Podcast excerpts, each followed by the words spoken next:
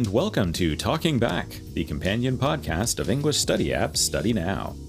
I'm your host, Scott, and once a month I sit down with a guest and we select a few of the articles that appeared on Study Now and have a lighthearted discussion about them. Today's topics include a post COVID matchmaking event in Aichi Prefecture and a new feature in taxis for people who don't like chit chat. Thanks for joining us today. Joining us for the first time in I think a while is Jane. G'day. It's been a while, hasn't it? Yes. How are you? Very well, very well, thank you. Uh, Yourself? I feel good because the snow has finally melted here. Well, most of it. Yeah. There is still some ice and snow around, but most of it's melted. Speaking of, speaking of, it is April 1st. Doesn't that mean, doesn't that mean April Fools? Oh, the internet on April 1st is the worst. Because, like, if I'm going on the internet, it's because. I want to know something or need to know something. I'm going to a news site, company Yes. website, something, and everybody's just making jokes. Or, I mean, it's not even a joke. Like, it's like some subtle ironic thing. Like, the company is like, oh, I'm sorry, we had to close. Yes. And I'm like, no, not Yeah. this company. Oh, they're joking. I've seen that a lot this morning as well, yeah. Actually, I really love looking through Facebook posts, especially the Aussies. I think they like they like to post a lot of gags on this particular day. They had one this morning. They had Queensland. Queensland's the state where I come from. And they had the official Queensland police page, which I follow, Okay. um, which is usually very serious. But it had a squad of police officers on paddle boards. and they actually had on the paddle boards a little siren kind of thing flashing there. Yeah. And they were talking about going out and patrolling the water. That's pretty cute. So today I don't have to deal with it. You know, it's nice weather out. There's, you know, Hanami going on at Osaka Jo Park. So I'm going to go over to mm. the park with some friends Nice. and we're going to enjoy some nice Hanami. So, although, wait, maybe the news was pranking me. Maybe there aren't Hanami. It's April Fool's Day. Was the news lying to me? No, no, actually, I'm just not sure that they joke about that kind of thing at all. It's too important. No. Our first topic today is from an article that appeared on Study Now on March 10th, titled Aichi Prefecture to Fund and Host Matchmaking Event. Since the pandemic, matchmaking events, where busy people can meet potential marriage partners, has dwindled. With the decline in the national birth rate, Aichi Prefecture decided to host their own event in October for people in their 20s and 30s to, quote, help get people thinking about marriage, end quote interesting article. Definitely a lot of things have kind of been put on pause during COVID that are kind of starting up again. And Aichi kind of took the lead here and said, hey, there were a lot of these before. Nobody's starting them up again. Why don't we get this started? So, Jane, this was your choice this month. What drew you to this article? I think that these types of matchmaking events in Japan are quite fascinating. Hmm. I haven't been to one before, but I know that it's quite unique. Yeah. And I've got a friend in Australia, and we have quite a lot of conversations about matchmaking in modern times and, Mm. and what it means and what it looks like and and the risks and Mm.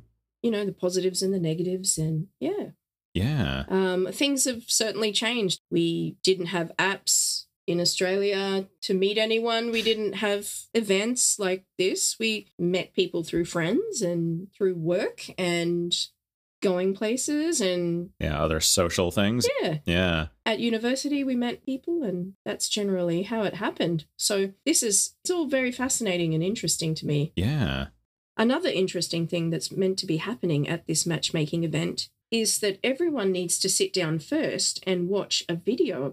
And the video is going to include well, suggestions of helpful conversations and manners. That seems like a nice positive. Basically, get everybody on the same page and be like, hey, this is for actual connections and, you know, learning about other people.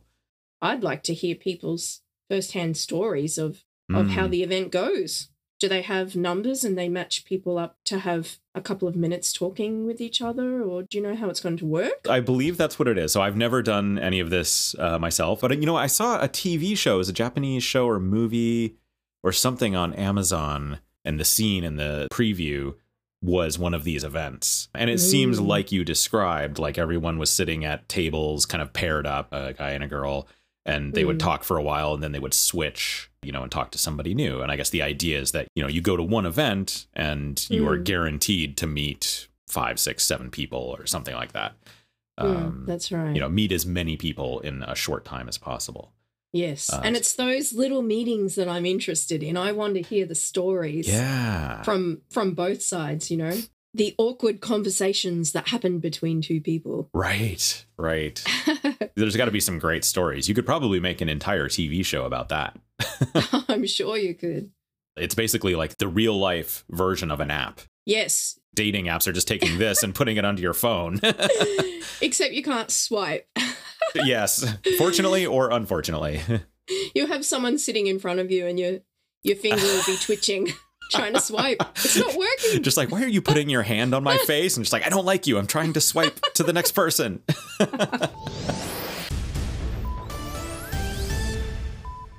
and now let's check in once again on listener responses. A few months back here on the podcast, we asked for listeners to tell us through Twitter an interesting regional difference in Japan. And here's what you had to say. We had two responses that we want to highlight today. Jane, tell us the first one. First, we had a response from Mari, and she had written, It's pretty well known, but in the Kanto region, McDonald's is called Mac, but in Kansai, it's Makudo. In oh. France, too, it's McDo, McDo. I think I Oh, pronounced that properly. I'm not sure how you would pronounce it. Yeah, McDo. I'm not sure. Mm. I do know that in Australia we call it Macca's. Mackers? Macca's. Not even with that rolled R. Yeah, I didn't even do the R. Macca's. Maccas. Macca's. Yeah, I'm going down to get some Macca's, mate. You want to come get some Macca's? I love it. I love it. I'm totally going to use that with my Australian friends. See if they notice notice me using it. oh, that, that they'll turn their head straight away, like, wait, what? You know? The next one is from Toroshi. They say, when standing on the escalator, in Kanto it's on the left, and Kansai it's on the right. But for some strange reason, in Kyoto it's on the left. Which is a good point because Kyoto is part of Kansai, so you would think that they get lumped in with being on the on the right. But uh, Mm. nope, they do it on the left. It's just an interesting. I, I find that uh, Kansai likes to be contrary, even within itself.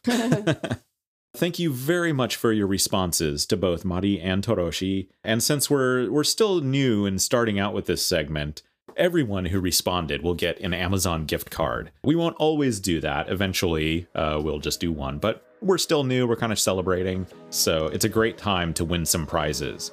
So be sure and listen at the end of this podcast when we announce what the next reader question will be and drop us a line on Twitter. We'll have instructions for that in the show notes. It's just that easy.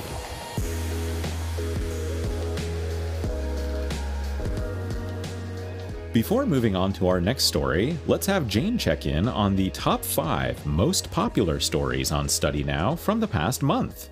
What's in the list this time, Jane?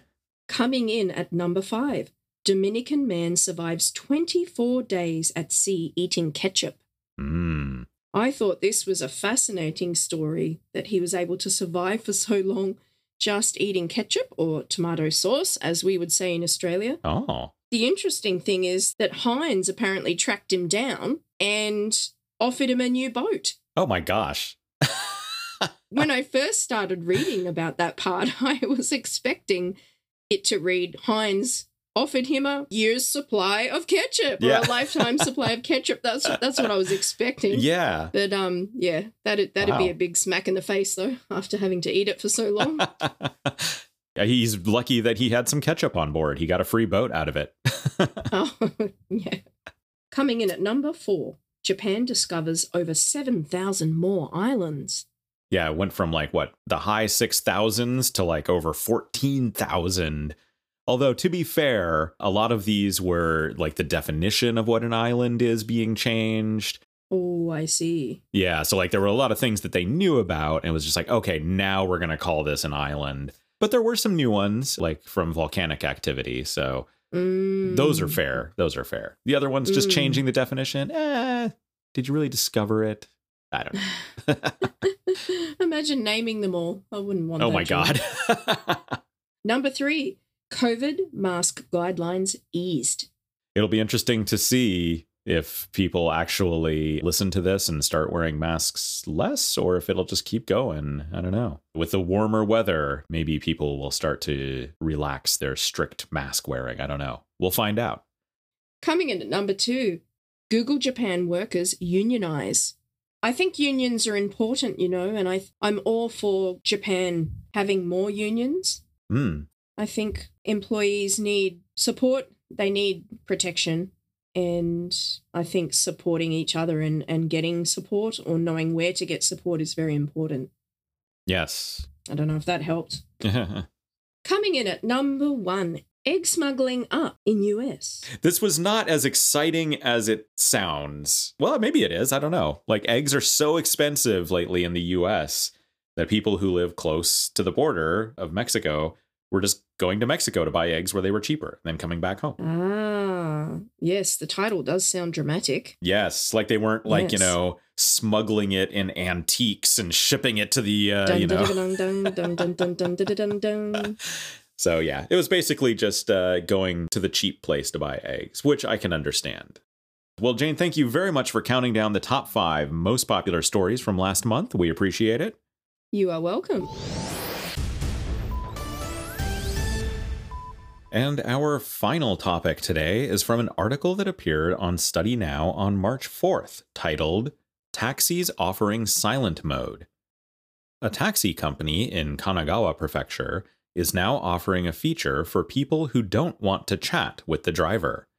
Passengers can tap a silent mode button on a tablet in the back seat to tell the driver no small talk. This was my choice this month, and I'm definitely torn on this one. Oh, really? Yeah, I, I have two minds. Okay. My first reaction is these poor drivers. Like a lot of them love talking, uh, and you know, like I love talking in general. Uh, I love talking to taxi Yes. drivers. It's always a fun conversation. They're always, you know, really bright and cheery. Usually, Mm. um, and you know, there's also been times maybe I'm having a bad day and I got to get in a Mm. taxi and I just really don't feel like talking. And they start talking. and I'm like, oh God, here we go. But- yes. By the time we get to the destination, I actually feel brighter. And I'm like, oh man, I, I thought that I didn't want to talk to this person. But I'm actually really glad that I did because now I feel a lot better than I did when I got in. You know, I like talking a lot, but I don't. th- There are some times that I don't really enjoy talking to people, and being in the taxi is one of those times. I'm sorry. Yeah. I, I like the idea of this silent mode. Yeah. Although it kind of seems funny. It's like he's not even real, he's a robot, and you're kind of switching them off. right. But there are other times that I'd I'd like to use silent mode. Going to the hairdressers. um, oh my God. Yes. One time. I dread getting my hair cut because like I'm like my hair is getting so long and I'm like I really need to do something about this but if I go there he's going to be cutting my hair for an hour and it's just going to be talking about blah blah blah blah blah and I'm just like ugh kill me I'm wondering if we can apply this um, silent mode to other areas of our life. Yeah that would be good. yeah Like in the workplace. can I activate silent mode sometimes? Yeah. That'd be really good. we've just hit on what my second thought was which is sometimes I would want this feature you know like like you said like sometimes you get in the Hmm. cab or you know go to the barber or whatever you just don't want to talk Yes. It's not always a mood thing. It's this There's is wo- something. Yeah. Oh, sorry. Yeah. Go ahead. There's a word for it. No, there's a there's a word for it, and I was looking at that the other day, but I can't remember what it is. It's that someone who's introverted but extroverted at the same time. Ah, yes. And sometimes I think that's me because I Yeah. definitely feel introverted, but then I do want to talk and be sociable quite a lot. Well, I think the thing that it comes down to is, you know, social interactions, they cost energy. They don't cost money, but like I Mm. only have so much social energy inside me. And Mm. having a social interaction with a stranger, like a taxi driver, or even my friends sometimes, Mm. sometimes I don't have that social energy and I just need to stay home Mm. and be on the sofa with my cat or something like that. But other times, I've got enough energy, I can go out and spend it, be with my friends all day. And so, Yes. like I say, this this story really kind of found that conflict within me. Sometimes I would like this tablet.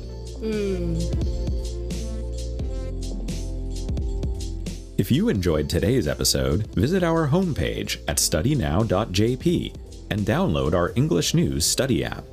We also have a fun quiz app called American Dream, a YouTube channel with videos about culture, news, and English, and many other resources that we think you'll love. Check out the show notes for links to all of these things. And this year, we're excited to launch a monthly contest where we will ask you for your thoughts on a topic.